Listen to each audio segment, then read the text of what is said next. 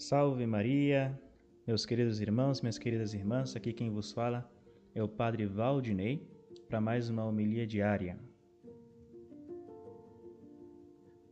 Durante estes dias da Quaresma, nós meditamos longamente sobre o doloroso mistério da paixão de nosso Senhor Jesus Cristo.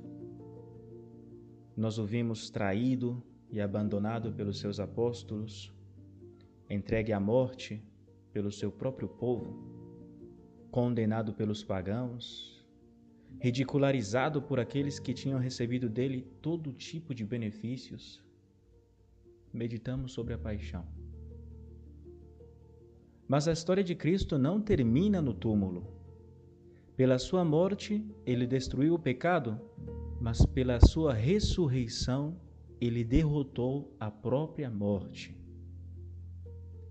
É por isso que eu estou convencido sendo bem sincero, que somente nós cristãos sabemos realmente o que significa a palavra vitória.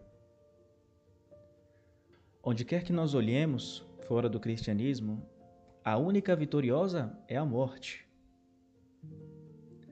Pensem, por exemplo, onde estão os grandes heróis do passado? Onde está Júlio César, Nero? Onde está o rei, o imperador Napoleão? Embora todos esses personagens tenham vencido as batalhas mais árduas, todos, absolutamente todos eles foram derrotados pela morte. E a história conhece apenas um caso de alguém que a derrotou. E esse alguém é nosso Senhor e Salvador Jesus Cristo. Onde está, a morte, a tua vitória? Onde está, ó morte, o teu aguilhão? Cantava São Paulo. Cristo, ao terceiro dia, ressuscitou verdadeiramente dos mortos. E esta é a melhor notícia que alguém nos poderia dar. Porque antes da paixão do Senhor, reinava no mundo a tristeza e o desespero. Todas as alegrias da vida, mesmo as mais puras e belas, eram, por assim dizer, escurecidas pela sombra da morte. Mas depois da vitória de Cristo, todos nós podemos olhar de frente à morte, estar convencidos de que ela é apenas a passagem para a vida eterna e que nos fim dos tempos também os nossos corpos ressurgirão. Mas devemos recordar-nos também que a ressurreição final será apenas para aqueles que vivem aqui nesta vida como ressuscitados. É preciso morrer para o pecado e viver a vida da graça.